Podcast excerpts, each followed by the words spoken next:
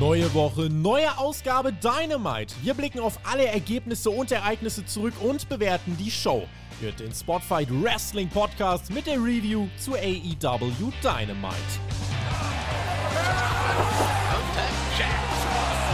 Send Hook!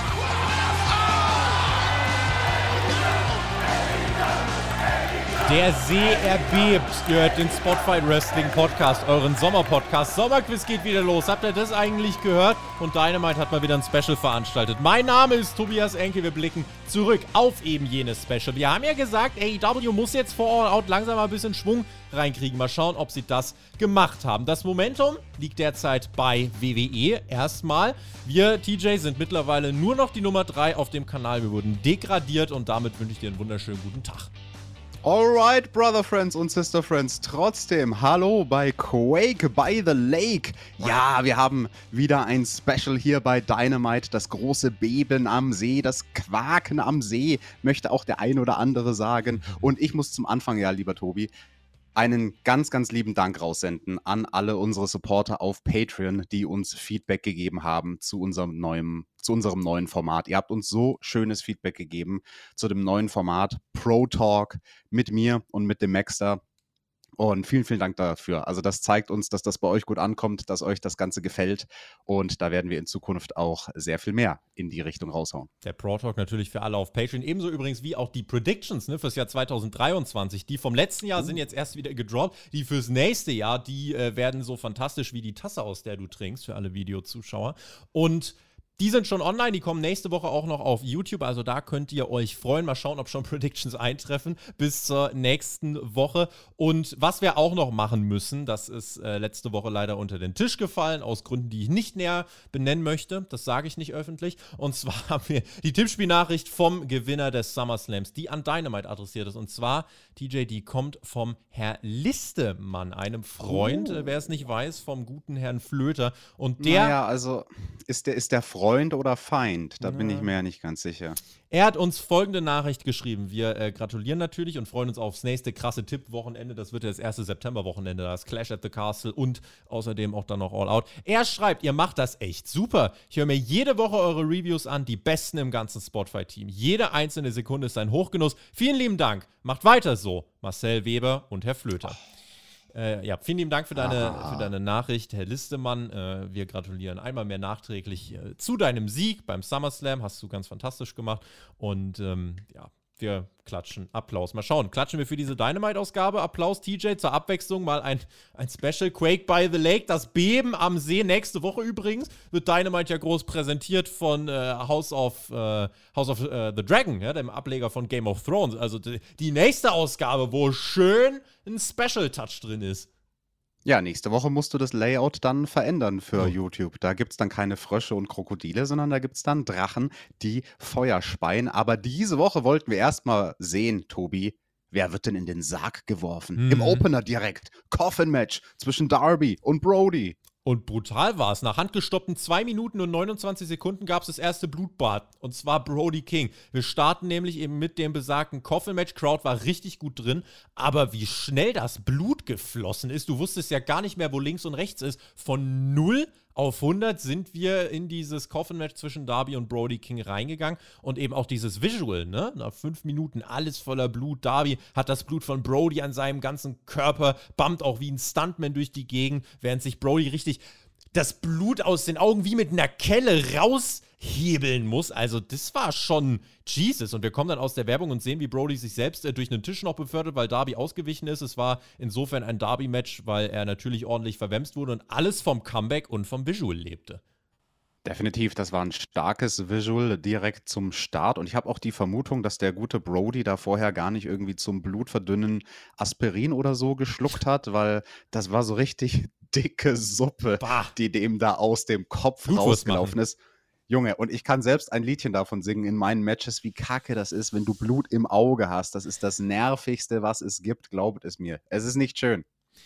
Wenns Licht ausgeht, ist auch nicht schön, äh, aber noch haben wir alles Strom. Hier ging es aus. Wir gehen nach Haus, Rabimmel, Rabammel, äh, House of Black, denn die waren dann nämlich da. In Gänze, Julia war da, Buddy Matthews, Malachi Black und äh, spannend, dass dafür das Licht erst ausgehen musste. Und dann chantet die Crowd We Want Sting. Und dann haben wir ganz kurz in einem Spot, wenn euch jemand fragt, was ist der Unterschied von WWE und AEW, dann haben wir kurz einen Spot gesehen, der das sehr gut ver verdeutlicht hat, fand ich. Denn wir gehen zum Coffin, wir gehen zu diesem Sarg und dort, äh, Buddy Matthews sagt, okay, wir wollen jetzt das Match gewinnen. Äh, Darby, der in einer totalen Unterzahlsituation ist, soll dann abgefertigt werden. Der Sarg wird aufgemacht und plötzlich liegt das Ding drin. Während du natürlich, das ist ein klassischer Undertaker-Spot, der geht dann erstmal bei der WWE, geht der hoch, Kamera zoomt ins Gesicht, Zeit steht still, alle feiern. Hier einfach so, Sting steht auf und vermobst einfach alle. Buddy Matthews ja, sah da auch nicht so cool aus, ne? Weil der guckt einfach zu, lässt ihn aufstehen und wundert sich, warum er einen Baseballschläger in den Eiern hat. Ja, also so eine Art Spot schaut bei WWF, beziehungsweise ja, damals bei WWF, heutzutage bei WWE besser aus. Ja, ich muss denken an so legendäre WWF-Sarg-Matches. Es gab mal eins bei In Your House, ich glaube, das war Undertaker gegen Goldust oder so, wo dann auf einmal Mankind im Sarg drin war, obwohl der Sarg vorher leer war. Großer Unterschied ist, da muss nicht erst vorher 30 Sekunden das Licht ausgehen, damit derjenige, der in den Sarg geht, genug Zeit hat, in den Sarg hineinzugehen. Und ähm, ja, also dieses ganze Licht an, Licht aus. Äh, aber Sting war da. It's Sting, da freuen wir uns. Richtig, der war dann da, hatte die Überzahl so ein bisschen ausgleichen können. Malachi bekommt dann den Baseballschläger zugeworfen, lehnt aber ab und geht nach Hause. Nach kurzem Staredown mit Sting und äh, der Stinger verfolgt ihn. Übrigens, schönes Detail: sein eines Auge ist jetzt so ein bisschen schwarz gefärbt, seitdem er Black Mist ins Gesicht bekommen hat. Dann gab es Payback und zwar von Darby, der nimmt sich nämlich Chains, WWF-Callback, ja, bitteschön. Äh, der nimmt sich Chains und wirkt damit Brody King eben mit dieser Stahlkette am Apron. Der wird bewusstlos, so wie Darby bewusstlos geworden ist bei zum Beispiel dieser äh, Royal Rampage äh, Battle Royal, die wir gesehen haben. Den Spot haben wir gesehen. Dann gibt es Payback und dann poetisches, perfektes Timing, ein Finish wie ein Gedicht, denn Brody King fällt zu Boden, fällt genau in den Coffin, der Deckel fällt wie bestellt zu. Das war dann ziemlich cool, muss ich sagen. Und das war die erste Viertelstunde dieser Show. Die war brutal, die war intensiv und ich fand insgesamt, gerade mit äh, Blick auf die Crowd-Reaktion, war das ein starker Opener. Und für das, was es sein sollte, ein Coffin-Match. Ich sag mal so, wenn du jetzt kein Fan von Coffin-Matches und brutalen Matches bist, dann wird dir das nicht gefallen haben. Es war aber nun mal ein Coffin-Match und dafür muss ich sagen, fand ich es doch eigentlich ziemlich unterhaltsam, weil auch gerade äh, beide einfach mit einer richtigen Intensität geworkt haben. Ich habe dir das abgekauft, TJ. Ja, ich würde dir in allem zustimmen, was du gesagt hast, bis auf eine Sache, nämlich die Publikumsreaktionen waren nicht durchgängig da. Mhm. Also es gab schon auch Momente, das ist mir ganz bewusst aufgefallen, wo dann dieses ganze Techtelmechtel mit dem House of Black war, was sich auch vielleicht eine Minute länger gezogen hat, als es hätte müssen da war das Publikum sehr still. Also da haben sie eigentlich gar nicht reagiert, sondern nur zugeguckt und gewartet, was wohl als nächstes passiert. Aber ja, bei den wichtigen Momenten, da war das Publikum into it und du hast es schon angesprochen, das Finish, das war wie aus dem Bilderbuch. Also das hätte Brody Lee, Brody King, äh, nicht besser machen können, da in diesen Sarg hineinzufallen, so dass dann halt auch die Klappe zugeht von seinem Momentum. Das war stark. Auch weil natürlich dieser Spot in Anlehnung war, ne, an die Vorgeschichte mit den beiden. Die Elimination aus der Battle Royal oder im Singles-Match, da hatten sie auch die, mit Verkehr Rollen. Ne? Ja. Dieses Wirken auf dem Apron, wo eben der Brody den Darby gewirkt hat. Jetzt schafft es der Darby, das Ganze umzudrehen und das ist dann auch noch das Finish mit den Ketten, du hast es angesprochen, Chains, also äh, wenn das irgendwie ein, ein Hallo sein soll an WWF, ähm, dann wundert es mich, weil bei Chains denke ich an die Disciples of Apocalypse oh, und wer das nicht versteht, der muss unseren Pro Talk hören zur Survivor Series Richtig. 1997. Gangs Rules. Mhm. Und Raw vs. Nitro, wer sich äh, nach dem Pro Talk denkt, ach, coole Zeit damals oder vielleicht noch nicht so coole Zeit, aber das, äh, ja, an alle Patreon-Supporter, ihr wisst da auf jeden Fall Bescheid. Und trotzdem muss ich sagen, jetzt nach diesem Opener, Brody King hat diese Fehde geholfen. Der ist für mich jetzt äh, wirklich overgekommen dadurch. Darby hat diese Fehde, finde ich, dadurch, dass sie eigentlich nur 1-1 ausgegangen ist, mit nur diesem einen Sieg, hat sie trotzdem gewonnen. Das äh, finde ich insgesamt gut gelöst gewesen. Ich glaube, diese ganze Story ist noch nicht vorbei, weil Miro sich noch dazu gesellt. Aber so diese Einzelsache von Darby und Brody King ist erstmal abgeschlossen. Darby ist jetzt irgendwie schwierig zu platzieren, finde ich. Den, den, kann ich gerade ganz schwer zuordnen. Ich sehe den nicht beim TNT-Teil, ich sehe den nicht beim World-Title. So ein klassischer Typ, der eigentlich jetzt eine Midcard-Fehde braucht, die überhaupt nichts mit dem Titel zu tun hat, aber kann dir jetzt gerade gar nicht äh, explizit benennen, gegen wen er die bestreiten sollte. Ja, Darbys großes Problem ist halt auch, dass er nur einen Freund hat mit Sting. Wenn er zwei Freunde hätte, dann könnte er beim Trios-Turnier mitmachen. Hm, könnte er, aber äh, da ist er nicht drin, so viel können wir schon mal sagen. John Moxley ist auch nicht im Trios-Turnier, der steht aber heute Main Event. Und zwar wird er da sein AEW Interim, ja, ich habe es gesagt, nicht schlagen. World Title wird er dort ähm, verteidigen. Er bringt wirklich aber nochmal over, wie wichtig ihm dieser Title ist, dass er es hasst, wenn das irgendjemand als Interim-Title bezeichnet, weil das ist kompletter Bullshit. Das, was er da trägt, das ist der allerechte Gürtel, spricht dann über Chris Jericho, den letzten Überlebenden des Hard Dungeon. Heute wird Mox testen, wie viel dann da noch übrig ist. Er wird das Ganze so lange ausreizen, bis Jericho bricht. Erst der Wille und dann der Körper. Das war so gut wie eine 60 Sekunden Promo gut sein kann.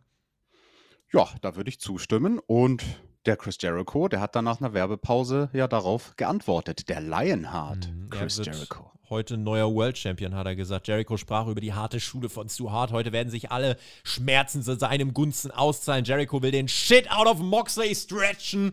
Unangenehm, denke ich mir. Die verkaufen das insgesamt schon ordentlich. Es ist halt, ähm, ja, nach dieser Woche, ne, drei Ausgaben noch Zeit. Das heißt, ich dachte mir, dieser Main Event heute, die müssen abliefern und eigentlich muss dann direkt der Hint kommen, wie es weitergeht. Ähm, zu dem Zeitpunkt habe ich mir aber gedacht, das war zumindest mal besser. Diese ganze Jericho Moxie Story hat mich mehr angesprochen als einfach, hier ist Jericho gegen Rouge. Hier ist Jericho, äh, äh Jericho, hier ist Mox gegen Rouge. Hier ist Mox gegen Mans Warner. Einfach so diese random Matches, die einfach nur ja, Schema F waren, gar nicht schlecht, aber halt immer einheitliches Schema und jetzt keinen wirklich weitergebracht haben. Hier mit Jericho und Moxley hattest du schon das Gefühl, okay, heute der Main Event ist schon ein wichtiges Match und du hattest einfach das Gefühl, das ist wirklich ein Main Event. Ja, wobei, also dieser Lionheart, das ist ja auch nur irgend so ein Indie-Wrestler, wo der da rumkrebst, irgendwo da in, in Kanada, in, in Mexiko. Äh, bei Stampede oder so und Mexiko, also wieder so ein Indie-Gegner. Das Trios-Turnier, TJ. Du hast gerade schon angesprochen. Wir haben die Brackets bekommen. Schnell nebenbei. Endlich. Ganz schnell nebenbei. Aber muss man jetzt auch. Sind ja jetzt ab nächste Woche, wie gesagt, nur drei Wochen. Die linke Seite, also acht Teams sind es insgesamt. Wir haben auf der linken Seite haben wir oben Death Triangle gegen Will Osprey und Aussie Open. Das ist links oben. Und links unten haben wir Andrade El Idolo, Dragon Lee und Rouge gegen die Young Bucks und die drei Fragezeichen. Huch! Die Young Bucks haben noch keinen Partner. Sie sind im Turnier, aber haben noch keinen Partner. Auf der rechten Seite haben wir oben das House of Black gegen die Dark Order. Prost Mahlzeit. Und dann haben wir rechts unten bei, du hast so viele Trios-Teams eigentlich bei AEW und wir haben so lange darauf hingearbeitet, dass es diese Trios-Titles eigentlich gibt. Und dann stehen in diesem Trios-Turnier außerdem noch die Trustbusters. Das Team von Parker Boudreau, Arya Daivari und Slim J. Und äh, die treffen auf die Best Friends und Orange Cassidy. Das sind die acht Teams, die hier drin stehen. Parker Boudreau, vielleicht kleiner Kommentar dazu, war kurz bei Dark, wird jetzt schon bei Rampage sein. Ich habe das Gefühl, Tony Khan will hier mit irgendwas beweisen. Der will sich irgendwie den rauspicken und sagen, ja, WWE hat den nächsten Brock Lesnar entlassen, da machen wir mal richtig was mit ihm. Weil anders kann ich mir nicht erklären, dass man den so schnell ins TV stellt und auch ohne Not in dieses Trios-Turnier. Deswegen mal gucken, was da passiert. Die ganz offensichtliche Frage natürlich, Young Bucks, drei Fragezeichen. Äh, TJ, das ist eigentlich, das ist eigentlich der Aufhänger dieses Turniers, oder? Definitiv. Darum wurde uns dann ja später auch eine Story erzählt und vielleicht greifen wir da voraus, Tobi, an dieser Stelle, weil es Sinn ergibt. Hm. Es gab ja dann kurz danach ein Backstage-Segment, wo die Young Bucks eben äh, den Hangman, ja, rekrutieren wollten als ihren Tag-Team-Partner. Das hat ja nicht so geklappt. Ne? Der Hangman hat dann behauptet, nee, ich, ich, bin gar nicht in dem Turnier. Also weder, weder für die Dark Order noch mit euch Hast Young du das Bucks. so nee, verstanden? Nee. Weil ich hab, ja, so ich, hat er das gesagt. Ich habe so verstanden, dass er gesagt hat, na, nee, also ich kann mich da jetzt nicht auf eure Seite schlagen, das ist das Turnier der Dark Order und äh, die werde ich unterstützen. Also entweder indem er selber antritt für die Dark Order oder indem er als Manager mit am Ring steht. Aber ich kann mir absolut vorstellen, weil, ich greife kurz voraus, du musst eigentlich den Hangman musst du hier in diesem Turnier trotzdem irgendwie featuren. Lass nächste Woche irgendwie durch eine Attacke ein Dark Order-Mitglied verletzt werden, beim Entrance oder was weiß ich.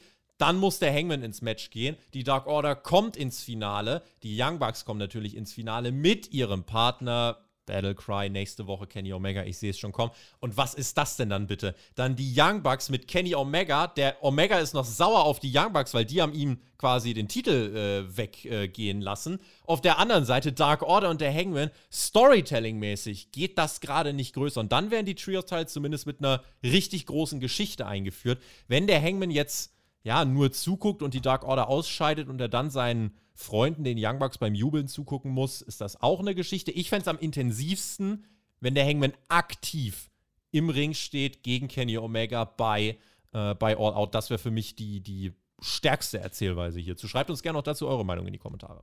Also ich habe es definitiv so verstanden vom Wortlaut, dass der Hangman ganz klar gesagt hat, ich werde nicht aktiv in diesem Turnier stehen. Hm. Was ein Wrestler sagt und was er am Ende macht, sind natürlich auch manchmal zwei Paar Stiefel. Ne? Aber du hast es schon ganz schön skizziert. Das wäre natürlich so eine Finalpaarung, die man machen könnte, wenn man in Richtung Storytelling geht. Die Frage ist, will AEW das mit den Trios-Titeln oder wollen sie einfach ein möglichst actionreiches Match? Weil dafür gibt es ja auch Kandidaten. Also die eine Paarung, das war die oben links, da habe ich am meisten mit der Zunge geschlackert, wo ich das gelesen habe. Death Triangle ne, gegen Osprey und Aussie Open. Das Hm. ist so ein Vorrundenmatch, da bin ich mir nicht sicher, wer das gewinnt und wer ins Halbfinale einziehen wird. Würde beides funktionieren, könnte man in, in alle Richtungen erzählen. Teilnehmerfeld ist größtenteils gut und interessant, muss ich sagen. Also auch, dass das House of Black damit dabei ist. Das macht auch so ein paar Türen und Toren auf für eventuelle Paarungen und ähm, ich bin gespannt. Also das ist ein Turnierbaum, äh, mit dem kann ich was anfangen. Meine einzige Kritik wäre vielleicht, dass wir nicht direkt jetzt mit dem Turnier gestartet haben, weil wir haben nicht mehr so viel Episoden von Dynamite vom Pay-Per-View. Mit der heutigen Episode mit Quake by the Lake haben wir vier Episoden. Das ist nicht allzu viel, um ein komplettes Turnier runterzurattern. Klar, dann findet auch irgendwie mal ein Match bei Rampage statt und so.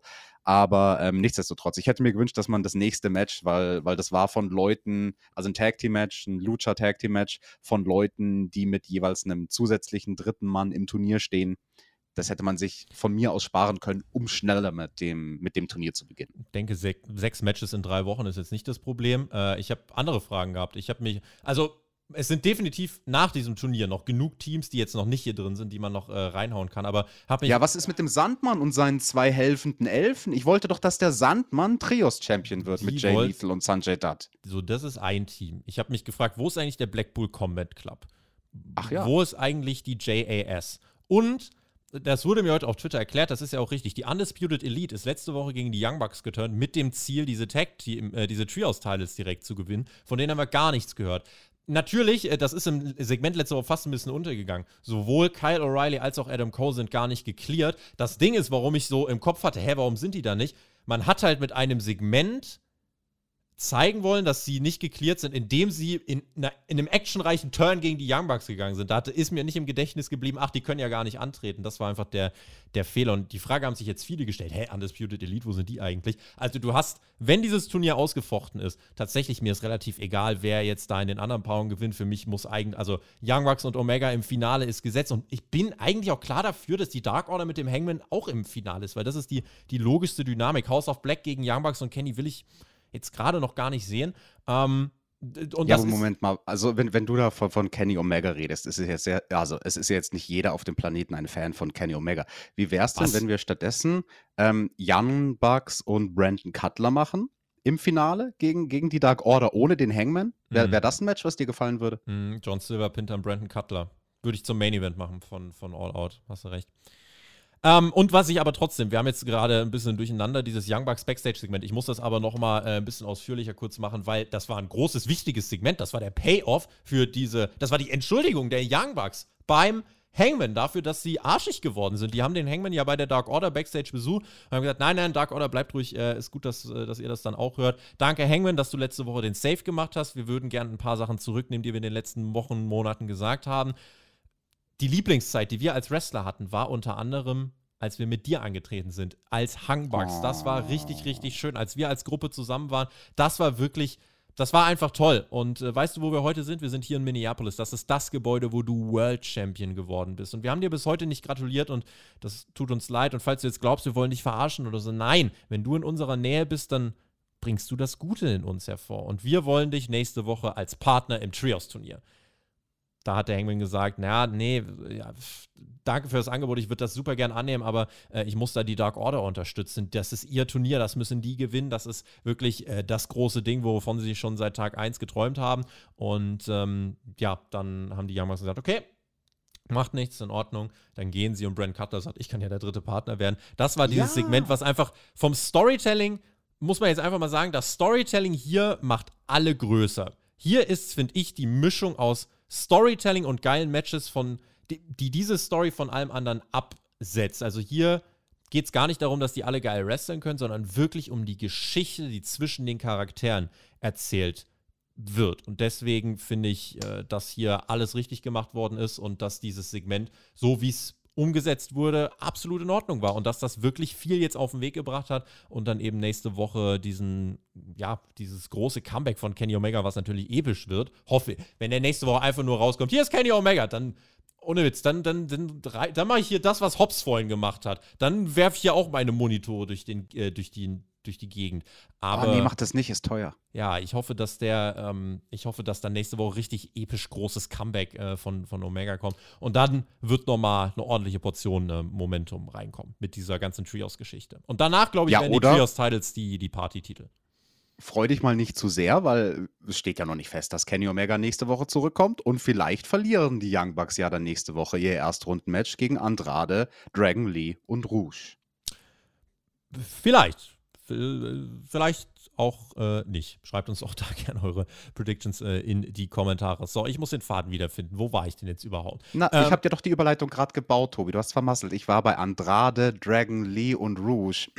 da hast du natürlich absolut recht. Wir machen nämlich weiter mit dem Match, was für Fans von CMLL ein absolutes, mega heftiges Dream-Match ist. Es wurde, wie ich fand, äh, für das, was drinsteckt, halt insgesamt sehr spärlich nur aufgebaut. Einfach ein bisschen demaskieren, ein paar Videopakete mehr nicht. Andrade El Idolo und äh, Rouge treffen auf die Lucha Brothers. Excalibur bringt nochmal over. Andrade und Rouge über 200 Tag Team Matches haben die bestritten. Zum ersten Mal seit sieben Jahren zusammen. Das hat er in drei Sekunden gepresst. Das, ja, war für drei Sekunden groß, aber ich ertappe mich dabei zu fragen, wenn da so viel dahinter steckt, warum ist das dann nicht äh, wenn diese Story fertig auf dem Tisch liegt, da kannst du ja so was Großes draus machen, aber es wirkt jetzt nicht wie so ein absolut krasses ja. Special Dream Match. Da war ja noch mehr Storytelling drin. Der Penta ist ja nicht mehr Penta Oscuro, sondern mhm. er war wieder der Oldschool Penta in Schwarz und Weiß, mhm. wie wir ihn lieben und kennengelernt haben. Wurde auch eher so in einem Nebensatz erwähnt. Es war ein Tornado-Tag, da ging also alles, viel Tempo drin. Ich denke auch viele Insider und Callbacks, die halt ein normaler Zuschauer von Dynamite selbstverständlich nicht im Ansatz zuordnen kann. Aber die Offensive, gerade von den Lucha Bros, war sehr unterhaltsam. Es wird gut geflogen. Andrade catchte übrigens in einem T-Shirt. Weiß gar nicht, ob der äh, sich jetzt out of shape gefühlt hat oder so, denn äh, ja, habe ich aber da jetzt, habe ich, hab ich, gar nicht mit gerechnet, dass der nee, da so ich glaube, das ist, das ist wahrscheinlich aus Loyalität zu Ric Flair. Naja, ah dann muss er, hat er gedacht, komm, wenn der in einem T-Shirt catcht, dann mache ich das auch. Wenigstens ist er nicht äh, bewusstlos geworden zweimal in diesem Match. Es gab, äh, wie sie es auch gehört, einen waschechten Canadian Destroyer, die Lucha Bros auf der Siegerstraße, wurde äh, auch das Ende, äh, als Ende dieser erbitterten Feder auch verkauft, die halt im TV gar nicht so präsent war. Die haben aber trotzdem sich den Arsch aufgerissen. Pentas Maske wurde dann am Ringseil festgebunden mit einem Doppel Knoten. Immer Der diese verflixten Knoten. Masken. Der doppelte also, Knoten. Jim Ross am Kommentar ist auch ausgerastet. Not the double knot. Ja, damit auch wirklich gar nichts mehr schief geht. So, und dann hat quasi Penta nur noch eine Möglichkeit, seinen Bruder zu retten. Er muss sich selber demaskieren. Das war als Spot schon oh, cool. Und macht das aber auch, um dann eben seinen Bruder zu retten. Er hat Facepaint, sieht total aus wie Santana. Es hätte eins zu eins einfach Santana sein können, Penta, also zu 130 Prozent. Vielleicht ist das ja. Hast Vielleicht. du die beiden jemals gegeneinander wresteln ja. sehen bei AW? Ich huh? glaube tatsächlich, Proud and Powerful gegen Lucha Bros haben wir schon mal gesehen. Ich bin mir gar nicht so sicher. Äh, Wäre eine Frage fürs Sommerquiz eigentlich. Ähm, oh nein. Ah, ja, guck du mal, was bei der Auslosung morgen rauskommt übrigens. Ne? Morgen 20 Uhr. Oh, ich krieg WrestleMania. Ich freue mich so drauf, bestimmt. Ja, mal gucken. Ähm, ja, aber das Match hat wirklich gut Fahrt aufgenommen. Pentas Maske dann natürlich das große Drama. Er musste sich demaskieren und wurde dann aber aus dem Ring geworfen. Und dann heißt es quasi 2 gegen 1. Hammerlock DDT von Andrade 1, 2, 3. Der Sieg für die Heels. Die kommende Woche dann eben mit dem Bruder von Rouge auf die Young Bucks und die drei Fragezeichen treffen.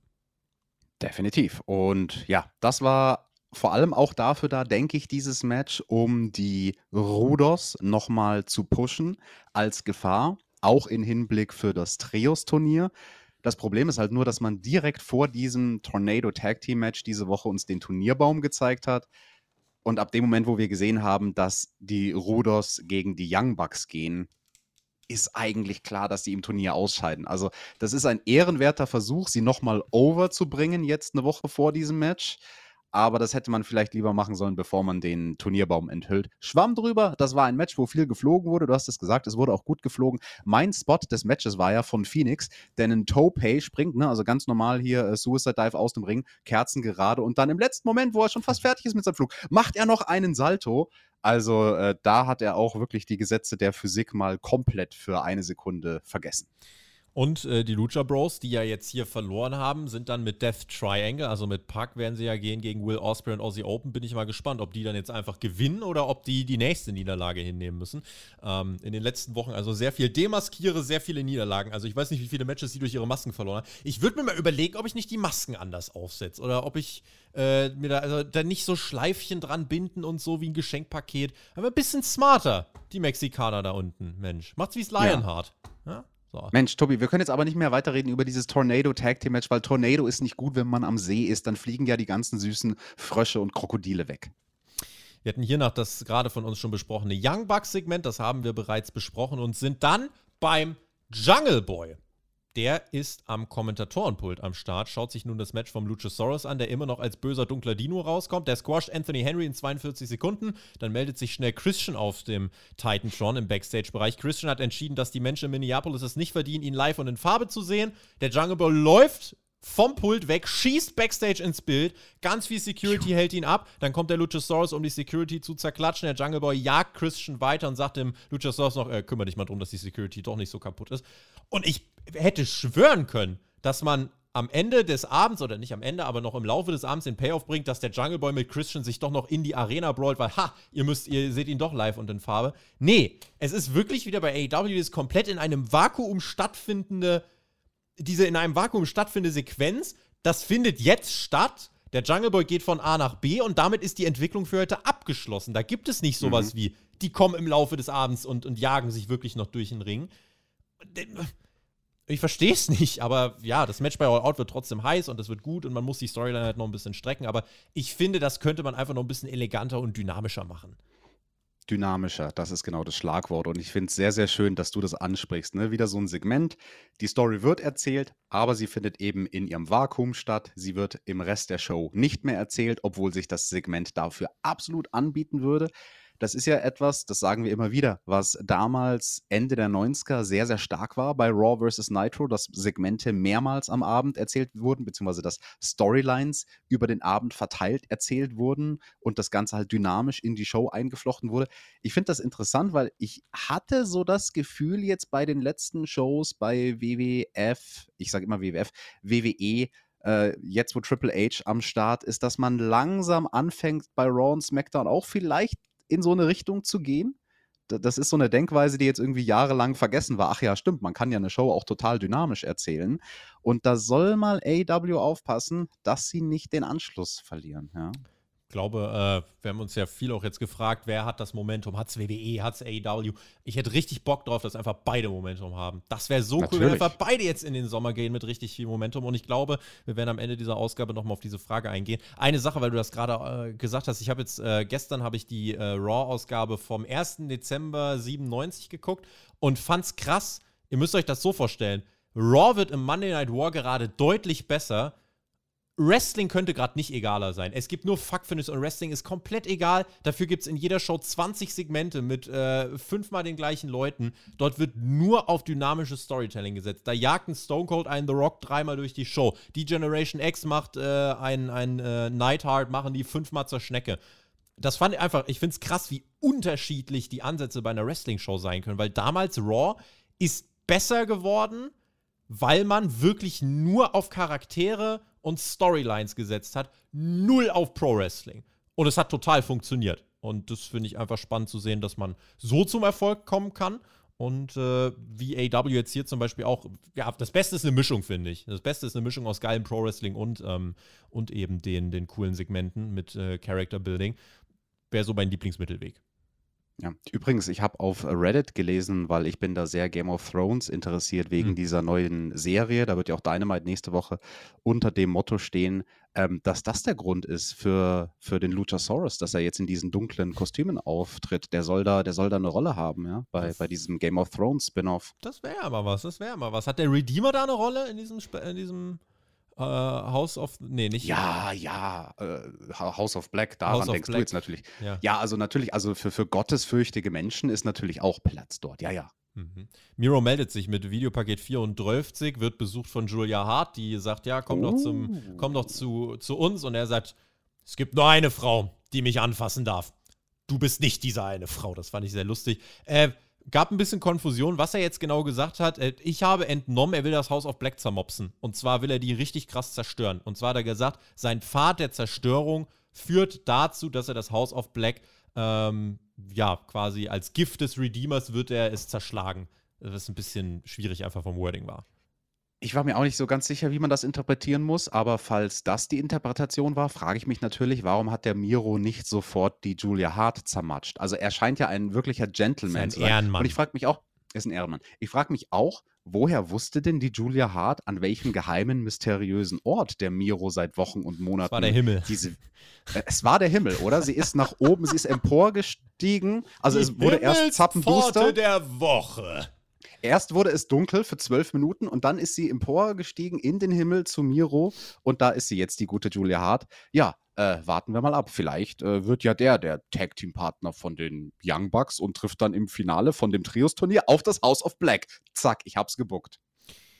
Will Hobbs, Backstage im Interview, wird direkt unterbrochen. Ich werde noch, ich werd noch genug Positives heute sagen zu AW, aber bitte. Ich hasse dieses dämliche, direkte Unterbrechen von diesen verkackten Scheißdrecks-Backstage-Interviews.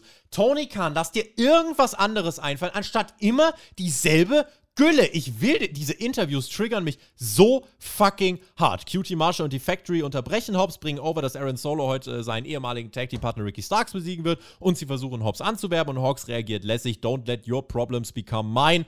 Das ist okay, aber oh, lasst euch irgendwas anderes einfallen, als immer wieder in dieses gleiche Backstage-Setting und immer wieder direkt einfach, hey, was sagst du dazu? Kamera zoomt auf, huch, da stehen ja andere Menschen.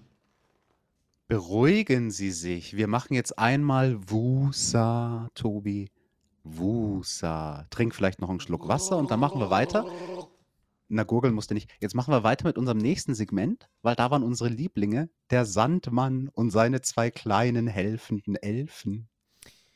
Ja, wer von euch hat eigentlich nach Jay Lethal gefragt? Also ich nicht. Äh, deswegen kommt er jetzt raus mit eben Satnam Singh, mit Sonjay Dutt und äh, eben ein besagter Jay Lethal. Wardlow hat bei Battle of the Bells Jay Lethal besiegt. Es war mit Quoten, äh, quotentechnisch war es das mit Abstand schwächste Battle of the Bells. Unter 500.000 Zuschauer. Äh, eine, wo wir diese WWF-Vergleiche haben. Eine Lex Luger-Doku am Sonntag von äh, WWE auf A&E hat mehr Zuschauer als Battle of the Bells tatsächlich äh, erhalten. Das kann man einfach mal so stehen lassen. Sonjay bringt Satnam over. Der hat Wardlow nämlich gechokeslammt. Wardlow, das ist noch nicht vorbei. Ich denke mir, um Himmels Willen. Sie wollen ein weiteres Titelmatch. Wardlow kommt heraus.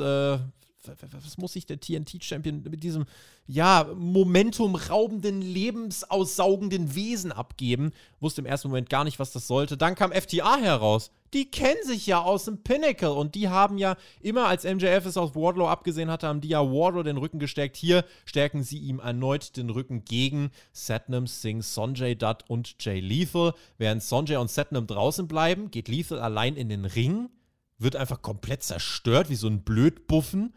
Und ich weiß nicht, soll das jetzt das Rematch von Wardlow gegen Lethal aufbauen? Will man Wardlow gegen Satnam Singh? In jedem Fall, ich weiß nicht, also Wardlow braucht eine gute Einzelgeschichte, damit dieser TNT-Title overkommt. Das mit FTA war jetzt mal eine coole Abwechslung. Die sind übrigens mittlerweile Number One Contender auf den Tag-Team-Titel und das juckt einfach gar keinen mehr. Also die, die Tag-Team-Titel auch einfach gar nicht gefeatured diese Woche bei Dynamite.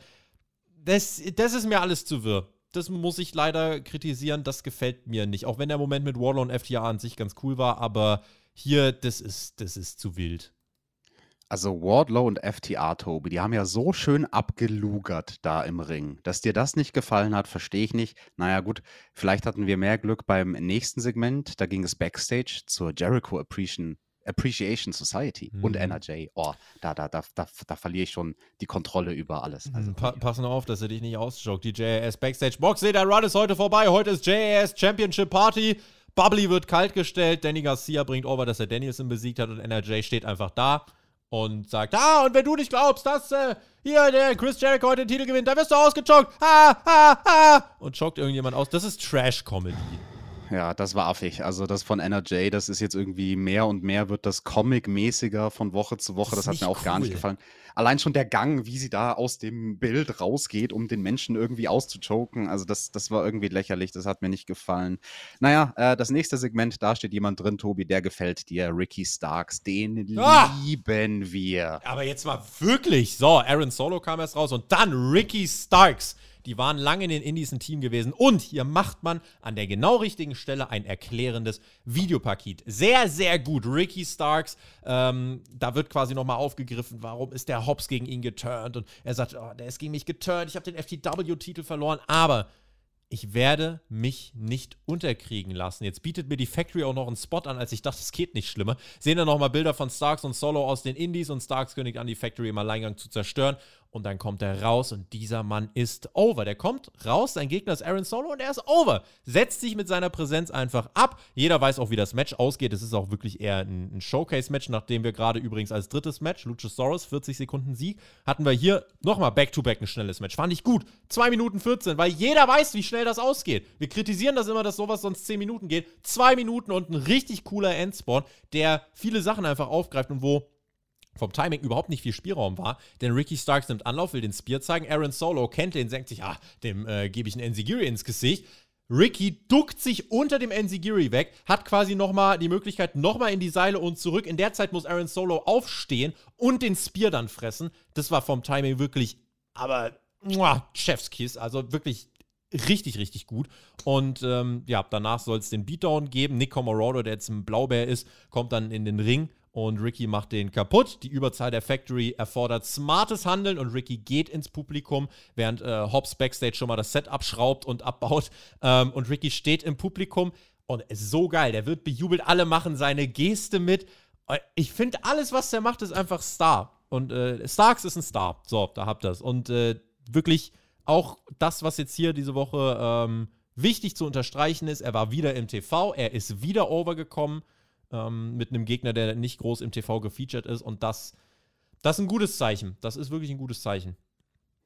Dieses Segment hat allen Beteiligten geholfen. Starks ist ein Star, das hast du ganz richtig gesagt. Aaron Solo, der maximized seine Minutes. Er hat zwar keine besonders wichtige Rolle, aber hier ist er ein Enhancement-Talent, was seinen Job macht, den Ricky Starks gut aussehen zu lassen. Du hast es schon gesagt, man erklärt uns, ganz wichtig, die Vorgeschichte, die die beiden hatten, auch in den Indies. Dadurch wurde das direkt interessanter. Das Ende war mega crisp und am Ende zerhaut der Hobbs den Monitor Backstage, der ja dann zum Glück für das übernächste Backstage-Segment schnell wieder aufgebaut wurde. Willst du mich eigentlich verarschen? Willst du mich eigentlich verarschen? Also, das greift jetzt wieder irgendwie vor, aber wir hatten jetzt irgendwann gleich kommen Backstage-Segment mit Thunder Rosa, die dieses Ronda Rousey-Lächeln aussetzt, wo du ja eigentlich echt nur sagst, ey, geh bitte auch von meinem Bildschirm weg. So Wie, unauthentisch. wie, wie und schaut denn das aus, das Ronda Rouser-Lächeln? Mach mal. Ah, so. Ja, ist ganz fantastisch. Also auch an alle, die es, äh, an alle Audiozuhörer, bleibt bitte gerade auf Spotify. Guckt euch das bitte nicht an. Ähm, so, und genauso guckt Thunder Rosa, die dann feststellt, Tony Storm ist ja jetzt Number One Contender. Und äh, ja, äh, sie deuten an, sie müssen wahrscheinlich bei All Out gegeneinander antreten. Und Tony Storm möchte nächste Woche noch einen Sieg holen, um ihre Ambitionen zu untermauern auf Platz 1 in den Rankings. Äh, und du hast es ganz richtig gesagt, äh, AEW stellt sicher, dass wir wirklich auch überhaupt nicht raffen, dass hier irgendwas anders ist. Da wurde diese Backstage-Crew nochmal gelobt und overgebracht, dass sie ja nochmal alles aufgebaut hat. Ja, zum Glück sieht alles genauso aus wie gerade eben, damit ihr auch überhaupt nicht in, den Versuch, in die Versuchung kommt, was dynamisch ist. Warum sehen wir nicht, wie das Set kaputt ist, wie Hobbs das richtig zerschrottet hat, wie er Backstage noch irgendwelche Autoreifen durch die Gegend wirft und einfach ausrastet? Das wäre so cool. Bei Raw fand im Hintergrund ein Autounfall statt. Warum ist hier nicht sowas? Ich kann dir sagen, was da passiert sein wird. Man hat dieses Segment Ja, mit ja. Hobbs gemacht, man hatte das voreingespielte Segment von Thunder Rosa und irgendjemand war dann schlau genug, höchstwahrscheinlich Jim Ross, zu merken, Moment mal, wir schalten jetzt nicht Backstage zu einem Pre-Tape, was wir vor der Sendung aufgezeichnet haben, bei dem ein Monitor ist. Okay, Mhm. das muss ich als Kommentator jetzt retten. Das ist auch das Einzige, was er machen kann an der Stelle und sagen, hey, unser Team war jetzt so schnell, diesen Monitor wieder aufzubauen. Ja, das ist ein Stringenzproblem, aber es zeigt mir, dass es wohl Backstage bei AW keinen gibt, der sich vor den Shows über solche Sachen ähm, ja, Gedanken macht. Billy Gunn scheißt seine Jungs an. Das einzige Match, was er relevant gemacht hat, haben die verloren. Dann kommt Stokely Hathaway, der äh, das halbe Roster verpflichten will, kommt herbei, wird von Papagan aber ganz schnell äh, zur Schnecke gemacht und soll dann gehen. Und Billy will seinen Jungs dann mitteilen, dass er ein Match für sie bei Rampage hat. Dann werden die unterbrochen von Danhausen, der sagt, haha, gegen uns, ja cool. Und dann müssen wir mal gucken, wir kriegen ja nachher die Ankündigung.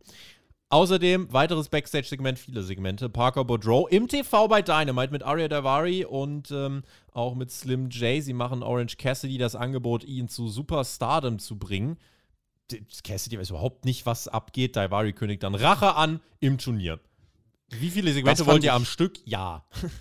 Das fand ich ganz weird, dieses Segment, weil diese sechs beteiligten Leute ja im Turnier stehen werden gegeneinander in der Vorrunde. Und warum versucht jetzt Daivari Orange Cassidy abzuwerben? Also ich meine jetzt im K-Fape gedacht, so, so, so, warum macht er das? Äh, denkt er wirklich, er hat eine Chance, ihn mit Geld zu kaufen, damit es dann im Turnier 3 gegen 2 steht? Äh, das, das fand ich ein weirdes Segment, da hätte man auch schlauer irgendwie von der Psychologie her ein Segment bringen können, was dieses Turniermatch hypt. Jade Cargill macht äh, das nächste Match, ja, zumindest mal unter acht Minuten. Das hätte aber auch kürzer gehen können. Sie trifft auf Madison Rain. Und Jade Cargill ist unbesiegt. Sie ist eine Attraktion und dabei macht sie jetzt gar nicht so viel, außer ja, an sich einen guten Look haben und nicht verlieren. Madison Rain ist Trainerin im Frauenbereich, aber das sollte man vielleicht auch dazu sagen, nicht in erster Linie, um Techniken und In-Ring zu trainieren, sondern sie ist tatsächlich da, um so dieses Between the Moves ein bisschen beizubringen, um auch Promo-mäßig mehr zu machen. Und da ist sie auch stärker, denn ich muss sagen, diese acht Minuten waren äh, nicht so gut. Ich fand schon dieses Match, äh, ja, das war unspektakulär bei Rampage. Habt ihr mit dem Shaggy drüber geredet von Madison Rain gegen Layla Gray. Wollte kein Mensch sehen tatsächlich. Und man hat sie auch gar nicht groß overgebracht. Also, es ist eine fünffache World Championship-Gewinnerin. Hab mir überhaupt nicht erklärt. Es war einfach, ja, Jade Cargill gegen Madison Rain. Und dann hast du jetzt, hast du jetzt gerade das Wort Championess vermieden, damit der der Mike und der Günni dich nicht schimpfen? Ich habe das einfach so aufgeschrieben und von meinem äh, Vergangenheitstobi von heute Morgen abgelesen. Was der sich dabei gedacht hat, weiß ich. Gewinnerin. Ja, das ist doch nicht falsch, oder? Eine Championess ist sie und eine beautiful person obendrein. Jade Cargill gewinnt das Match. Ähm, ja, Crowd war nicht so wirklich drin. Kiera Hogan versucht einzugreifen, wird versehentlich umgekickt. Da gibt es kurz den Nearfall für Madison Rain. Cargill bringt aber den Jaded durch 36 zu 0. Streak geht weiter. Match war nicht so gut und das lag jetzt aber auch nicht nur an Cargill. Also ein Totalausfall war es aber auch nicht. Hier und da gab es ein paar schöne Momente. Hurricane Rana von Madison Rain außerhalb vom Ring zum Beispiel hat mir ganz gut gefallen. Es gab dann auch einen coolen Spear von Cargill. Problem ist nur, jetzt überlegen wir mal Spear. W wann habe ich denn das das letzte Mal gesehen? Ach ja, im Match davor, aber nur noch besser.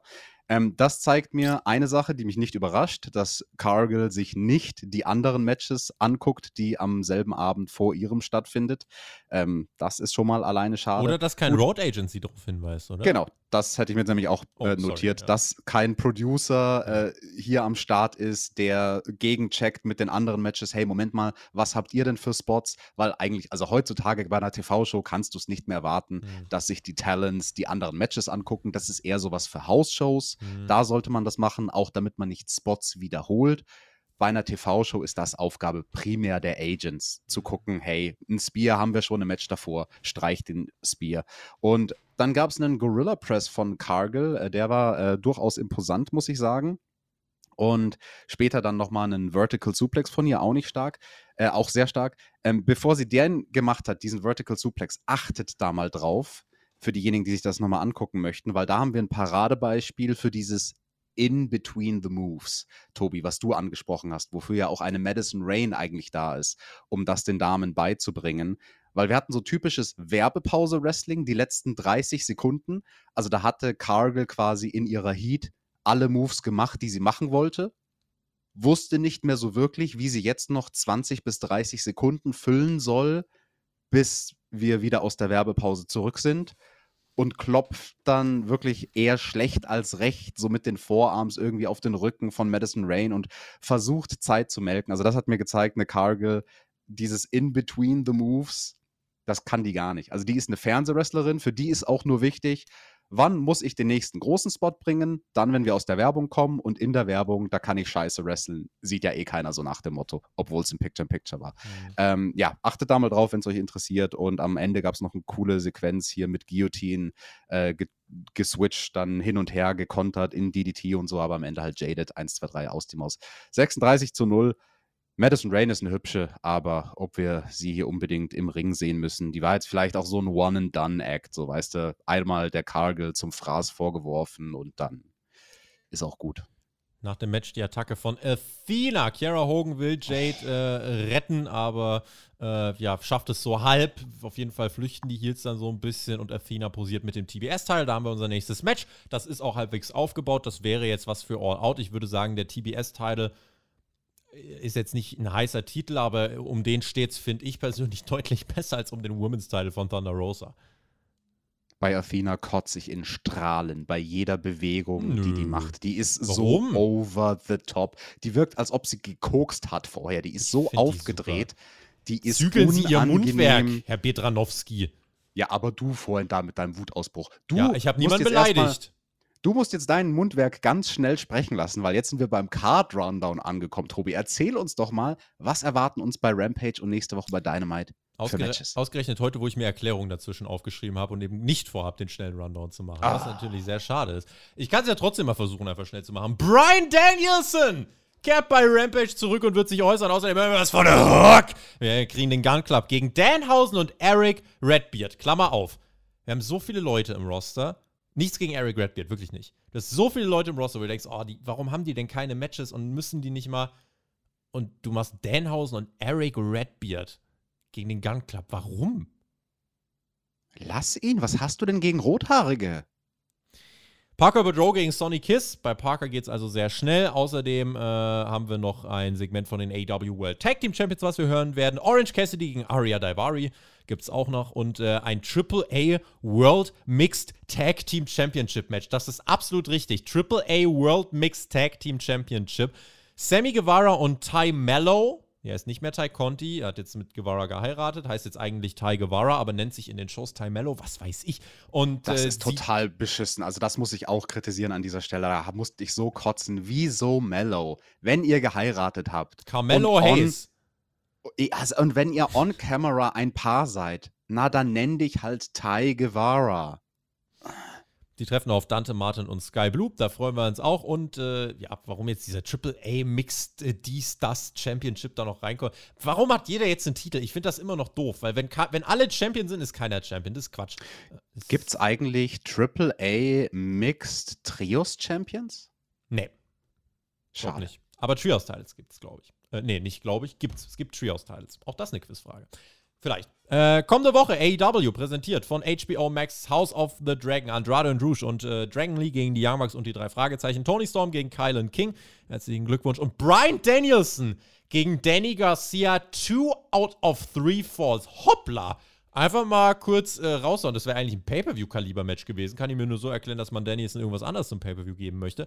Äh, krasse, krasse Ansetzung. Also wirklich was für Wrestling Feinschmecker. Und äh, das dann noch on top mit dem Comeback dann von Kenny Omega, womit ich rechne. Also da würde ich sagen, ist nächste Woche eine Ausgabe, bei der ihr aber mal doch auch reinhören solltet. TJ will euch jetzt wieder sagen, warum das doch alles nicht so kommt, aber ja, hört auf mich. Na, erstmal müsst ihr ja auf Patreon reinhören bei der Rampage Review. Erstmal gibt es eine Rampage Review und die werde ich machen mit meinem Brother Friend, dem Maxter. Diejenigen, ah. die noch nicht genug Fünf haben. Stunden? Nach, nachdem sie unseren dreistündigen, fast dreistündigen Pro-Talk gehört haben zur Survivor Series 1997. Der Max und ich, wir werden diese Woche reden über Rampage und Mann, Tobi, haben wir Bock drauf. Also, wenn ihr euch gedacht habt, äh, wie soll man 40 Minuten über Aria Daivari reden, äh, ihr werdet staunen am Wochenende. Es wird möglich sein.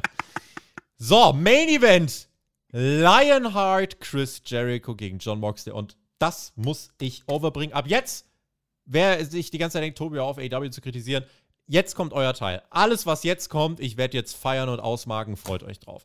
Es geht los mit dem Entrance von Lionheart Chris Jericho. Nix Judas, sondern wirklich alte Musik, alter Titantron, alte Gear, alter Jericho. Also im Sinne von junger Jericho. Wie sah der denn aus? Mit der wirklich mit einem Look, als wäre er wieder in der Zeit zurückgereist. Beim Entrance diese kleine Yeah, Baby-Geste und so weiter. Und dazu kommt, ihr wisst, ich bin da, ihr, ihr kriegt mich da, wirklich drei, viermal schießt da krasses Pyro noch durch die Gegend. Es ist anders gefilmt, es ist big time gefilmt und einfach richtig gut in Szene gesetzt. Und mit diesem Entrance merkst du, oh, das, das ist jetzt anders. Jetzt kommt ja was wirklich Großes, hebt sich komplett von allem anderen ab, was wir bisher bei der Show gesehen haben. Bin ich erstmal TJ direkt aus dem Sattel gegangen. Ja, aber also ganz perfekt war das ja nicht umgesetzt, weil der Lionheart Chris Jericho damals in den 90ern, der hatte ja noch keine Tattoos am Arm. Also die hätte sich Jericho ruhig mal weglasern lassen können für diesen Auftritt. Was übrigens mit Darbys Tattoo gegen, äh, das haben wir ja gar nicht gesehen, ne? Der hat sich ja hier, Brody King, hat er sich, hat er ja seine, hat er schlau gemacht, der ist ja hier getaped, seine Hände. Da konnten wir übrigens nicht zusehen, wer da das Follow-up erwartet hat.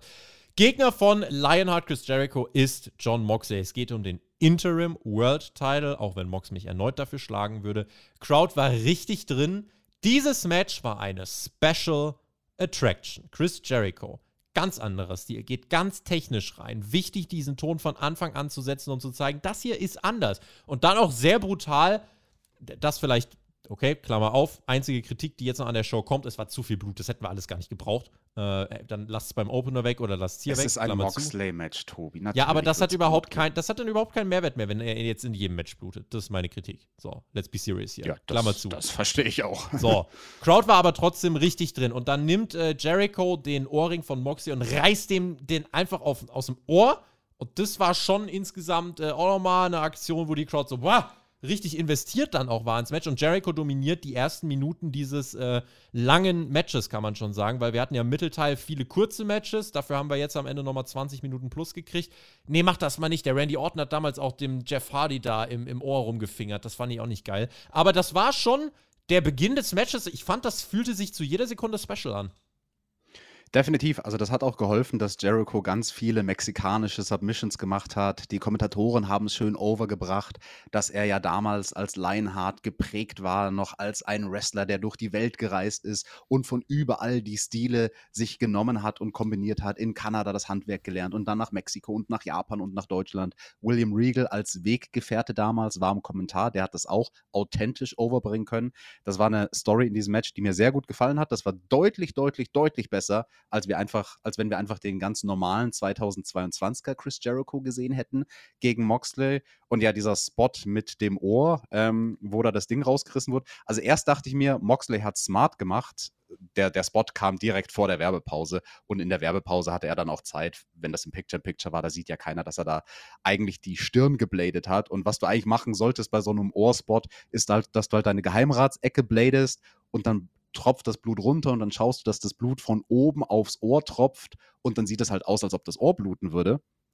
Später im Match, nachdem das ganze Blut ja dann ne, mhm. auch wegen dem ganzen Schweiß und so nicht mehr vielleicht so fließt wie am Anfang, später im Match, Tobi, sah mir das aber so aus, als ob der wirklich am Ohr geblutet hat. Also entweder hat er sich das Ohr gebladet, kann man auch machen, also ich habe mir auch schon verrückte Körperstellen gebladet, oder der Jericho hat ihm wirklich den Ohrring rausgerissen ja, weiß ich nicht. Also der war offen, der Ohrring, als er rausgerissen wurde. Deswegen glaube ich nicht. Aber auf jeden also ich sag mal so, äh, der hatte mehr Wasserstand als der Rhein hier vor meiner Tür, was der am Ohr da rausgesuppt hatte. Also Jesus Maria hat der gesuppt.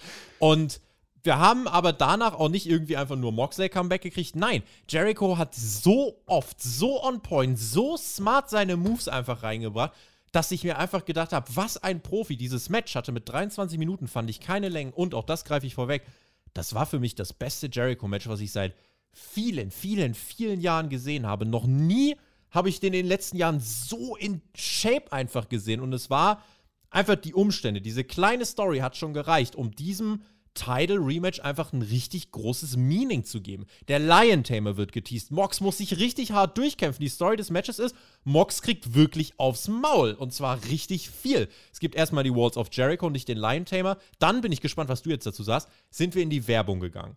Ich war erstmal so, what? Ihr könnt jetzt nicht in die Werbung gehen. In der Zweiter Werbung. Werbebreak in diesem Match. In der Werbung passiert nichts außer Moxley kämpft, um nicht aufzugeben in dieser Walls of Jericho. Wir kommen aus der Werbung zurück. Die Crowd feiert, als hätte der den World Title verteidigt. weil der einfach nicht aufgegeben hat. Stattdessen zeigt der Mittelfinger und sagt, ich gebe nicht auf. War das für dich smart oder war das für dich äh, trotzdem fehlerhaftes Timing, weil man muss doch bei so einer matchentscheidenden Szene eigentlich nicht in die Werbung schalten? Also ich hätte es ein klein bisschen anders gemacht. Das ist natürlich auch immer leichter gesagt als getan, ne? weil wenn du da im Ring bist und du machst deine Moves, konzentrierst dich auf tausend Sachen, konzentrierst dich drauf, mit dem Publikum zu interagieren, konzentrierst dich drauf, dass der Ringrichter dir die Time-Cues gibt für die Werbepause, wann sie beginnt und wann sie aufhört, dann zählt dich der Ringrichter runter. Mhm. In 30 Sekunden sind wir zurück aus der Werbung. In 5 Sekunden sind wir zurück aus der Werbung. Wir sind zurück aus der Werbung ich finde diesen Submission-Spot, weil den haben sie schon sehr, sehr lange gehalten. Also ich glaube, Moxley war gefühlt, war er zwei Minuten in, in den Walls of Jericho drin. Hätte man ein bisschen reduzieren können, mach mal 30 Sekunden weniger und zeig mir dafür aber nochmal ein bisschen mehr von den Walls of Jericho, wenn wir aus der Werbung kommen. Weil für das Publikum in der Halle hat sehr gut funktioniert. Die haben sich so gefreut, als er in die Seile gekommen ist. Publikum in der Halle weiß ja nicht, wann wir in der Werbung sind. Das mhm. ist ja für mhm. die irrelevant. Aber für den TV-Zuschauer wäre es stärker gewesen, wenn wir noch ein bisschen mehr von dem Leid gesehen hätten in den Walls of Jericho und er kämpft und er kämpft und dann gibt es den Payoff und er greift endlich ins Seil. Mhm. Crowd hat's gefeiert. This is awesome Chance. Die waren richtig abgeholt. Mox und Jericho einfach mit einem überragenden Weekly Main Event. Es gibt wieder den Codebreaker Konter in Midair, aber nur zum Nearfall. Dann kommt Sammy Guevara raus, wirft einen Baseballschläger, überwirft sich. Jericho baut vorher noch die Ringpads ab. Aubrey muss die wieder aufbauen. Ja, liebe Grüße an Powerhouse Hobbs. Gut, dass da alle die. Der Instinkt ist bei allen erstmal aufbauen, wenn was kaputt gemacht wird. Finde ich ja schön. Und dann Jericho nutzt die Ablenkung und äh, kann den Schläger dann trotzdem einsetzen und das reicht ja nicht, denn es gibt den Judas-Effekt. Und da war ich kurz irritiert und dachte, huch, was passiert denn jetzt? Oh ja. Noch niemand ist aus dem oh Judas-Effekt ja. ausgekickt bisher. Definitiv, da ist bisher niemand ausgekickt und Moxley sollte es dann aber. Ne? Wir sehen den Kickout nach Floyd und nach dem Judas-Effekt. Meine Kritik dazu, es gab dann dieses Cover, wo Jericho gecovert hat, Moxley wird gecovert und Moxley hat die Augen sperrangelweit auf. Man sieht, er guckt die Ringrichterin an, während das Cover gezählt wird. Seine Augen verfolgen die Hand der Ringrichterin, weil er den Moment erwischen will, um auszukicken. Und da habe ich mir gedacht, mach doch bitte die Augen zu. Also so ein Veteran wie Moxley, der muss das können, einen Kickout nicht zu spoilern, dadurch, dass er halt die Augen zumacht. Ich bin mir jetzt nicht sicher, ob es das, was ich beschreibe, ob das vor oder nach dem Judas-Effekt war. Also ich weiß nicht, war, war es erst der Baseballschläger, dann Cover, 1, 2, Kickout, dann nochmal der Judas-Effekt, ja. 1, 2, Kickout. Das erste Cover war es, wo er, wo er die Augen offen hatte. Das, das ist Meckern auf hohem Niveau, aber ich finde, einem Veteran wie Moxley sollte das nicht passieren, wenn die Kamera ganz groß auf sein Face äh, gerade zoomt. Aber ja, krasser Spot. Also Jericho schenkt Moxley hier einen Kickout aus seinem bisher protecteden Finish. Ein ganz smarter Producer würde in dem Fall vielleicht auch sagen, oh, der hat die Augen auf, schneid mal schnell eine andere Perspektive. Äh, das äh, genau. wäre vielleicht die andere Möglichkeit. Mox musste überleben. Es war eine Schlacht. Auch Jericho blutete dann heftig, weil er gegen den Ringpfosten geschickt worden ist. Es war aber nicht die Nase, sondern es war, der, äh, es war die Stirn. War Dazu möchte ich kurz was sagen, mhm. ähm, weil, weil Jericho hat sehr stark, also sehr schnell, sehr stark geblutet. Und äh, ich habe mich dann gewundert, so hoch, wo, wo hatte er denn die Klinge auf einmal her? Und das hat er unglaublich schnell gemacht. Habe nochmal zurückgespult. Es war sehr, sehr interessant. Es war eine der besten Rasierklingenübergaben, die ich hm. jemals gesehen habe. Aubrey hat Jericho die Rasierklinge gegeben. Also da müsst ihr wirklich am besten auf Zeitlupenmodus gucken, um das zu sehen, weil es nur in einem schnellen Handgemenge ist, wo Aubrey sagt, hey, halt, nein, du, du bist gerade aus dem Ring, äh, hast den Gürtel geholt, du darfst den Gürtel nicht einsetzen und während sie das gestikuliert, gibt sie ihm in seine linke Hand die Klinge und Jericho wirklich, nachdem er da an den Turnbuckle dotzt, nur einmal ganz kurz, ne, der, der CM Punk Blade Job, einmal kurz Stab, reingestabbt und das Zeug suppt raus. Also, äh, das hat er gut gemacht, muss ich sagen. Aus dem Blading-Lehrbuch. Und dann muss Mox weiter sich irgendwie befreien, denn dann kommt der Lion Tamer und der wird durchgezogen und der sieht natürlich eklig aus. Und diese, dieses ganze Gimmick, wie Jericho das hier wirklich immer in den Ring wieder zurückgebracht hat, er hat gar nicht das Recht, dass das so gut funktioniert, aber es hat perfekt funktioniert. Er schafft es, den Lion Tamer durchzubringen und Moxley erneut. Er ist der große Fighting Champion. Er ist der toughest son of a bitch er wurde dann äh, ja nicht zum Aufgeben gebracht. Er konnte sich nochmal rauswinden, bringt Jericho selbst in den Bulldog-Choke Und Jericho kämpft und will nochmal. Die Crowd wollte, dass es weitergeht. Die Crowd war, äh, die hat einfach alles gefeiert. Und dann muss Jericho aber tappen und dann stehen einfach alle, es wird geklatscht. Was für ein sagenhafter Main Event. Also, wenn mir jetzt nochmal jemand sagt, ah, nur diese Ex-WWE-Guys, Jericho ist nur alt, Moxley-Match ist nur langweilig, das lasse ich bei dem Match nicht durchgehen. Also, wenn ich mir das angucke, von den Reaktionen, was die aus einer zwei, drei Wochen langen Storyline gemacht haben, also untereinander, Blackpool Combat Club und äh, JAS fäden ja schon länger, aber was die da draus gemacht haben, 23 Minuten, so smarte Moves, so smartes Pacing, auf allen Ebenen war es für mich ein Home Run. Ich fand diesen Main Event sensationell stark. Definitiv, starker Main Event. Also auch rein wrestlerisch. Zwischendrin, da gab es äh, echt gute Momente, rein vom Handwerk her, keine Ahnung. Ich erinnere mich zum Beispiel an die eine Sequenz nach dem Lion Salt, den wir gesehen haben, wo Moxley dann super flüssig eine Brazilian Jiu-Jitsu Transition bringt in einen Aufgabegriff. Oder wir hatten die Nummer mit den German Suplessen, die genoselt werden und dann macht der andere einen German Suplex und so. Also da, da waren schon echt gute Sachen drin. Das, das Ende, also äh, die, eigentlich das ganze Match hatte ein sehr, sehr gutes Pacing. Mhm. Also die Spots, wann sie die gebracht haben, hat sehr, sehr gut funktioniert. Hat mir auch wirklich richtig gut gefallen. Sehr viel mehr, als ich gedacht hätte. Also ich habe mir gedacht, oh Gott, ja, hier Jericho gegen Moxley im Jahr 2022, oh, das, das, könnte eher langweilig werden. Nee, also das war wirklich, wirklich gut. Die, die beiden haben sich ins Zeug gelegt. Ähm, ich bin allgemein kein Fan von dem ganzen vielen Blut und zu viele Hardcore-Elemente ja. bei AW. Aber hier am Schluss hat es definitiv gebracht, dass die letzten zwei Minuten nochmal sehr viel dramatischer waren. Also vor allem das Visual von Jericho, der suppt wie abgestochen in, in den Submissions von Moxley. Also das hat nochmal mehr gewirkt dadurch. Das sah besser aus. Man kann sich darüber streiten, ob man vorher in der Show Blut gebraucht hätte im Opener bei Brody. Man kann sich auch darüber streiten, ob Moxley hätte bluten müssen in diesem Match man hätte für den ersten Werbebreak auch irgendeine andere Sache machen können, anstatt der Sache mit dem Ohr, um ihn zu cutten. Also ich meine jetzt nicht cutten im Sinne von aufschneiden, sondern cutten im Sinne von abschneiden, im Sinne mhm. von sein, sein Momentum unterbrechen, sein Fahrtwind unterbrechen, dass der Heat, dass der Heel halt in die Heat starten kann. Ähm, was weiß ich, ein Tablespot oder irgendwas. Irgendwas ohne Blut hätte man da auch machen können. Äh, ich glaube, dann hätte nochmal Jerichos Blut nochmal mehr gewirkt, wenn erst ganz am Ende von einem Moxley-Match Blut kommt, weil wir ja so drauf konditioniert sind. Bei Moxley-Matches blutet immer jemand. Wir wissen, dass jemand bluten wird. Und ich glaube, das ist das einzige, die einzige winzig kleine Stellschraube, die sie hätten besser machen können. Wenn es erst ganz am Ende Blut gegeben hätte und dann auch nur von Jericho, hätte das technisch sehr gute Wrestling vorher nochmal mehr Fokus gekriegt, weil wir nicht die Ablenkung gehabt hätten von dem Blut aus Moxleys Ohr. Ich fand dieses Match von vorn bis hinten einfach toll. Hab gar nichts zu kritisieren. Fand's schön und feier das. Nach dem Match gibt's den Beatdown gegen Moxley von Sammy Guevara, von Jake Hager. Dann macht der Blackpool Combat Club den Safe. Auch Eddie Kingston war da, war over. Der muss auch nach dem Pay-Per-View ein World Title Match kriegen. Es geht nicht anders. Die weiteren Mitglieder der JAS kamen heraus und wir hatten die Heels wieder am Drücker. Jericho will Moxley mit dem Gürtel kaputt schlagen. Und dann ertönt Cult of Personality. Das Punkbeben erschüttert Minneapolis und ich mache keinen Hehl daraus, dass ich hier ausgemarkt bin dass ich hier ausgemarkt bin, Freunde. Und zwar hab ich gegrüllt und mich gefreut. CM Punk ist zurück. Die JAS wird ausgeschaltet. Dann gibt es den epischen Staredown mit Moxley. Es gibt den Mittelfinger von Mox gegen Punk. Die Crowd rastet aus. Und dann geht Moxley und der ganz komisch, dieses Bild, das hättest du jemandem vor Jahren mal zeigen müssen. Moxley geht raus und dann pusht er sich so richtig mit Claudio Castagnoli mit Cesaro pushen sie sich so, ja Mann, Alter, wir machen den kaputt. Und Punk steht dann im Ring und feiert sich selber auch wieder. Also, so, so geil das Visual am Ende und auch so wichtig, diesen Schlusspunkt jetzt zu setzen, weil jetzt, vier Wochen vor Out, jetzt wissen wir, alright, es geht los. Und dieser Unterschied, den das einfach gemacht hat, was CM Punk in seiner Präsenz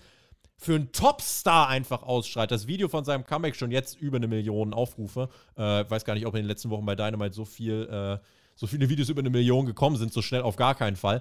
Er ist zurück. Das war ein sehr wichtiger Schlusspunkt. Jetzt brauchen wir noch starkes Follow-up. Drei Wochen hat man Zeit. Das wird der Main Event von All Out. CM Punk, John Moxley.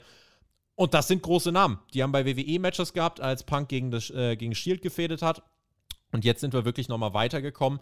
Und das kannst du richtig gut promoten. Und das muss man hart promoten. Mit geilen Promos. Ich will gar keine großen Brawls sehen. Ich will Promos von den beiden. Und ja, eine, eine Sache nur noch, dann lasse ich dich wieder zu Wort kommen. Ganz symbolisch. Als Punk diesen Clean House Spot hat und Jericho noch übers oberste Seil drücken sollte, eine Millisekunde war Jericho davor, nicht übers oberste Seil zu gehen. Aber es war die perfekte Nacht, denn sie machen den kleinen, wichtigen Push und Jericho purzelt picture perfect nach draußen. Das war einfach so dieser kurze Struggle, aber nein, in dieser Nacht passte alles, was mit dem World Title zu tun hat. Keine Fuck-Ups, keine Angriffsflächen, um AEW hier zu kritisieren für mich. Äh, dieses Punk-Comeback, auch wie er vor ein paar Wochen noch die Leute geworkt hat auf der Comic-Con oder was das da war, äh, mit, ah, oh, mein Fuß, ich kann nicht laufen. Smart. Einfach smart, geiles Comeback, feierbar. Äh, ja, also was, was soll ich dazu noch sagen? Richtig geil. Richtig geil, TJ. Yes. Wir sind auf der Road to All Out und ja. das ist wichtig, dass wir jetzt endlich auf dieser Straße sind. Ne? Das Match, was der Headliner sein wird von diesem Pay-Per-View, wurde uns jetzt schon mal gezeigt und angeteased mit diesem bärenstarken Staredown am Ende. Das war auch so geil wie Moxley, der war ja noch am Boden, aber noch mhm. mit seinem Gürtel der wusste ganz genau, dass Punk schon hinter ihm steht. Na ja, klar, lief ja auch die Musik und alles. Aber er hat sich Zeit gelassen. Also wie sich Moxley Zeit gelassen hat und das gemolken hat, bevor er sich umdreht und dann im Umdrehen locker und lässig schnallt er sich den Gürtel um die Schultern, um Punk zu zeigen, hey, also aktueller Champion bin ich ja vielleicht mehr als du, so nach dem Motto.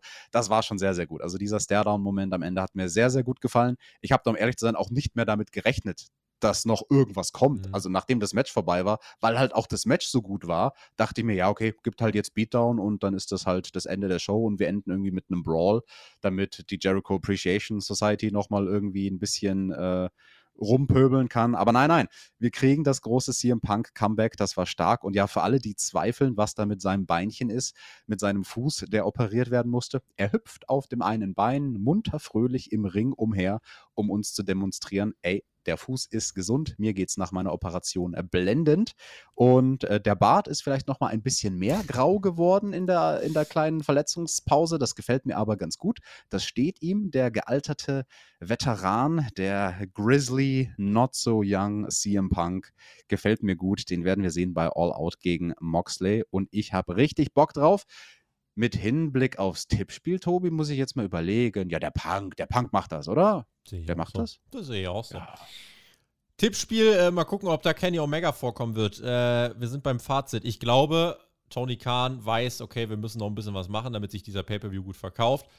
Punk diese Woche, ich glaube Omega nächste Woche, das wird der nächste große Knall. Ich glaube, vom Momentum sind wir wirklich dann richtig, äh, von 0 auf 100 fast. Und keine Ahnung, vielleicht pfeifen die Spatzen auch von den Dächern, dass wir dann auch ein MJF nach All Out wiederbekommen. Wer weiß das denn schon? Wenn äh, der Vertrag zum 1. Januar 23 ausläuft, dann muss man die Story ja noch diesen Herbst erzählen, eigentlich mit ihm, dass er geht. Dann würde ich eigentlich ein Winter is Coming Special machen. Punk gegen MJF und mit der Storyline, wenn MJF gewinnt, will er den Titel mitnehmen und MJF entthront dann auch Punk. Das wäre eigentlich mein Szenario. Mal gucken, ob das so kommt.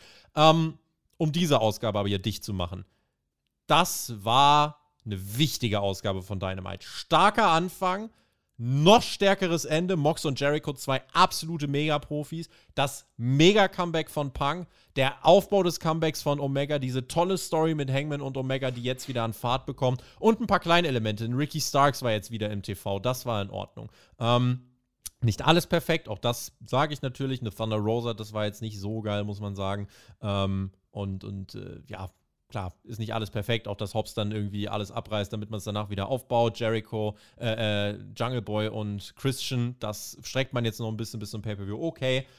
Nicht alles perfekt, aber trotzdem einfach vom Momentum. Ich bin aus dieser Dynamite-Ausgabe rausgekommen mit, ja, geil, nächste Woche wieder, nächste Folge. Und ich habe jetzt richtig Bock, die nächsten Dynamites zu gucken. Hoffe, ihr habt die auch und äh, guckt dann hier fleißig rein. Und äh, wenn euch diese Reviews gefallen, könnt ihr übrigens einen Daumen nach oben geben. Das hilft uns nämlich. Da müsst ihr auch gar nicht Patreon supporten, irgendwas. Aber der YouTube-Algorithmus sieht dann, ah, das interessiert die Leute ja. Dann rutschen wir nicht noch äh, auf die Nummer 4 äh, zurück auf diesem Kanal. Das wäre schön. Das wäre in der Tat schön. Und schön, Tobi, war auch diese Episode von AW Dynamite. Ich werde es nicht müde zu sagen. Ganz alte Wrestling-Psychologie. Gebt mir was Gutes am Anfang, gebt mir was Gutes am Ende und ich verzeihe ganz viele Sachen in der Mitte.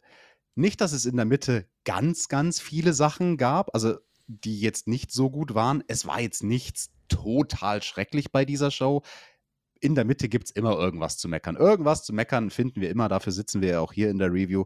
Nein, aber das ist nicht das, was bei mir im Gedächtnis hängen bleibt. Also wenn ich an das große Quaken am See denke, dann werde ich denken, starkes Coffin-Match, starkes Interim World Title Match mit Comeback von CM Punk. Das sind die Sachen, die im Gedächtnis hängen bleiben und das war eine tolle Episode von Dynamite, hat mir gut gefallen. Besser als diese Episode ist nur der Pro Talk mit TJ und der Mac. Den könnt ihr hören auf Patreon.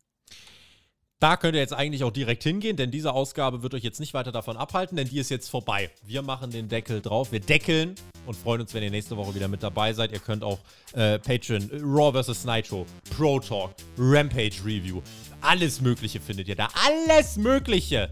TJ, jetzt finden wir deine Abmoderation. Ich verbleibe mit GW Genieß Wrestling. Bitte zwei Companies mit Momentum, mit Hype und das wird ein richtig geiler Sommer. Wir lieben Momentum und deswegen sage ich auch gar nicht mehr viel, Tobi, außer es hat Spaß gemacht, mit dir über diese Dynamite-Ausgabe zu reden. Und dasselbe machen wir natürlich, selbe Stelle, nächste Woche wieder Team TJT. TJT!